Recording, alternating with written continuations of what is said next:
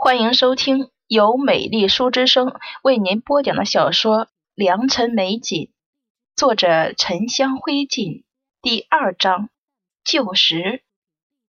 北风刮得碎雪在空中打转，青砖上结了霜，而院子里正有两个穿着青色棉袍的婆子在摊开席子收集积雪。看到白云回来。那微胖一些的婆子停下手中的动作，抬头对他笑道：“姑娘回来了，这风雪下得如此重，跑这一趟是辛苦了。”白云是二等丫鬟，这些下等婆子都得小心翼翼讨好她。她心中优越，嘴上却谦逊道：“只是小姐吩咐走一趟，没什么打紧的。”这雪你们收来做什么？李婆子忙道：“是小姐吩咐的，让多收点雪水，存在陶罐里用。”白云声音不觉一轻：“小姐醒了。”李婆子说：“醒了没多久，就靠着窗看书呢。”白云这才慎重的往屋门去，他抱着手摩擦。只看见自己呼出的热气变白，挑开帘子走进屋里，立刻觉得浑身暖融融的。炭盆里烧着炭火，右边临门一块屏风，有白玉和翠玉嵌成的百鸟锦屏，华丽精致。依靠着放了一个景泰蓝缠枝莲梅瓶，里面插着几枝半开的梅花。临窗的大炕上摆着鸡翅木的小集，上面放着一个瑞兽香炉。小姐正靠着绣金色祥云纹的大银枕，手里拿着书，肘节支在床沿上，身上披着毛茸茸的貂氅，头发没有丝毫的装饰，水滑的青丝落在貂氅的藏蓝色缎面上，神态慵懒。而彩福就站在一旁候着，看到他进来了，锦朝才慢慢抬起头：“你可去打听过了？”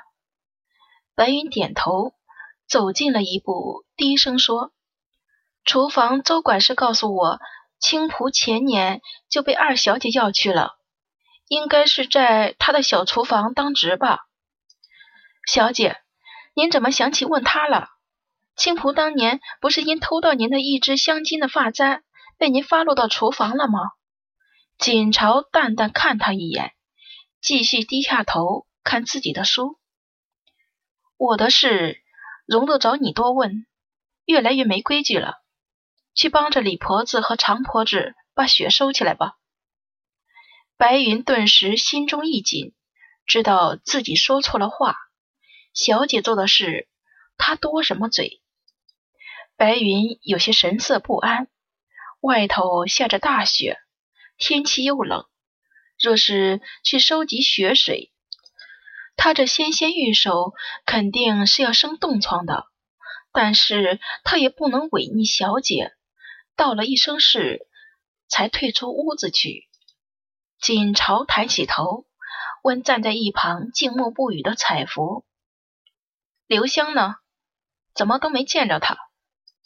彩芙说：“您不是打发他去给四小姐送一盒松仁粽子糖吗？恐是雪大路滑，路上耽搁了吧？小姐，您这靠窗坐着也冷得很，身子骨还没好完全，还是先回床上躺着吧。”锦朝摆摆手：“去把这炉香倒了去。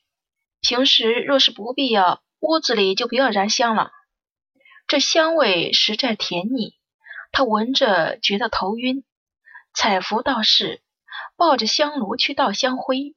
他挑开帘子走出去后，锦朝才放下手中的书，看着自己屋中的陈设。一旁就是雕玉兰、麒麟祥云的红木千工床，挂着缠枝莲纹的绸帐。左手边是扇隔扇后。看得见一张金丝楠木的桌子，临窗还有两把红漆椅，高脊上还有一盆常青松盆景。锦朝闭上眼睛，昨晚醒来看到的就是这般奢华的场景，他却到现在都还没有适应过来。并非场景不熟悉，相反，这是他最熟悉的地方。这是自己未出嫁时在顾家的宅院青铜院。只是在他大病的时候，这里就已经被父亲赐给一个新抬的姨娘了。而丫鬟白云，在自己嫁入陈家后不久，就因为失言被老夫人发落了。彩福没有跟他去陈家。最后年龄大了，被父亲赏给一个顾家的掌柜做妾。只是现在看到的一切都还是完好无损的。锦朝看了一会儿书，也确实倦了。没等彩福回来，自己扶着旁边的高脊，穿了缎子鞋站起来。彩福说自己偶感风寒，已经病了好几日了。锦朝记得这件事情。母亲在他十五岁那年得了场大病，大半年后就去世了。在母亲病重的时候，他还听说陈玄清要与另几个世勋贵家的少爷去国公府赏花卉，迫不及待拾掇了自己，想与他相遇。可惜那天风雪太大，梅花开得并不好。他和刘香一起等了许久。都没有看到陈玄清来，回来之后就生了场病，接连四五天没去给母亲请安示疾。想到此处，锦朝忍不住捏紧了手心。自己以前也确实太荒谬，母亲正病重，还巴巴想着去见心上人，却不知还有四五个月，母亲就要因病重而撒手人寰了。锦朝坐在了妆镜之前，困惑地看着镜中的少女。这块镜子是三舅行商从江苏带回来的，周原雕刻牡丹鸟兽，极为精致。外祖母送给了他。镜中少女乌发长至腰际，白皙如玉的面容，一对肥水秋眸是有水光盈盈，嘴唇娇嫩如新桃。美人之美分多种，有美人柔弱如柳，有美人清高如兰，偏偏顾锦朝便是如海棠娇艳妖娆。这般容貌虽美，看上去只像个摆着赏玩的花瓶。虽然锦朝跟着外祖母时曾请西席，通读了法蒙书籍，四书也是射击了的。比一般的世勋贵女读书更多，但是她看起来并不聪慧，而是太过明艳了。锦朝少女时很爱惜自己的容颜，到后来却越来越厌倦。她嫌自己行事太过张扬，后来连长相都嫌弃了，恨不得自己坐在角落里，没有人注意到才好。顾锦朝。摸着自己的脸，非常疑惑。他并不明白为何自己又回到了顾家，为何自己又变成了十五六岁时的模样？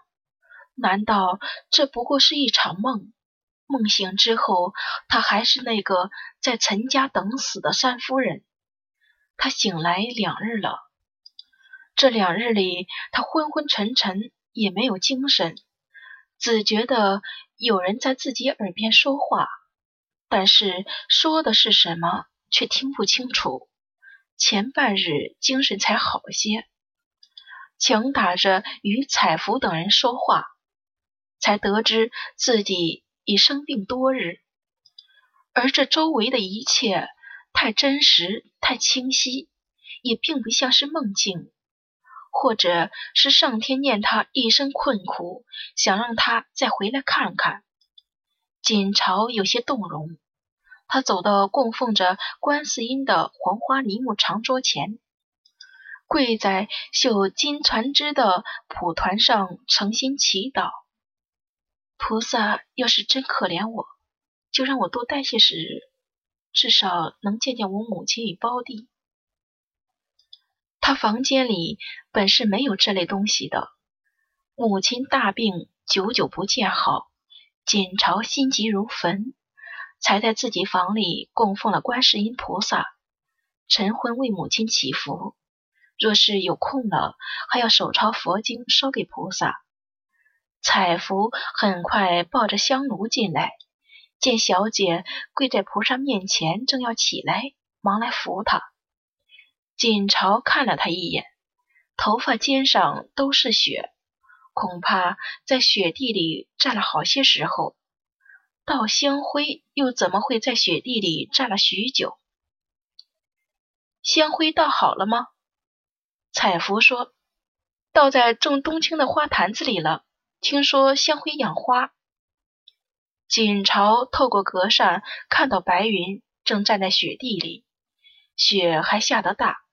两个婆子在收席了，他并没有点破。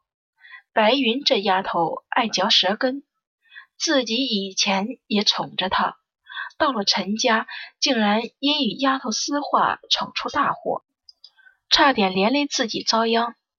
这性格也确实该管管。彩福拿过水貂披风给小姐披上，听到小姐轻声问：“说我什么了？”彩福的手一紧，见小姐面色如水，平静从容，他却不知为什么心底有些发寒，连忙笑道：“小姐想多了，奴婢只是与白云姐姐说，这雪水该怎么筑长。”锦朝嗯了声：“那你说说，应该怎么筑长？”彩福道：“用罐子封起来，最好置于地底下。”便是草木的阴凉处也可以，不然雪水就要失了灵性，无效用了。锦朝直直看着彩福，这丫头比白云聪明，他以前怎么没发现呢？他心里清楚，自己原来行事莽撞冲动，脾气也差，稍不顺意，对丫鬟就是责罚呵斥。他这几个丫鬟里，少有对他忠心耿耿的。更多是怕他突然迁怒，便将人打个半死。那个青仆不就是这样吗？还是小姐从外祖母季无氏那儿带回来的大丫鬟，结果正在陈玄清一事上触了小姐眉头，小姐不喜欢他，打发去了内院厨房做杂。锦朝没有继续问下去，手指拢过披风的带子。看到自己的手素常银白，根根纤细，替我更衣。我们去母亲那里。锦朝吩咐彩服，不知道母亲现在如何了。她病了这么些日子，也没去见见。而且他还想见见宋姨娘。想到此人，锦朝心中一紧。如果不是宋姨娘，他和母亲也不会落到后来那般田地。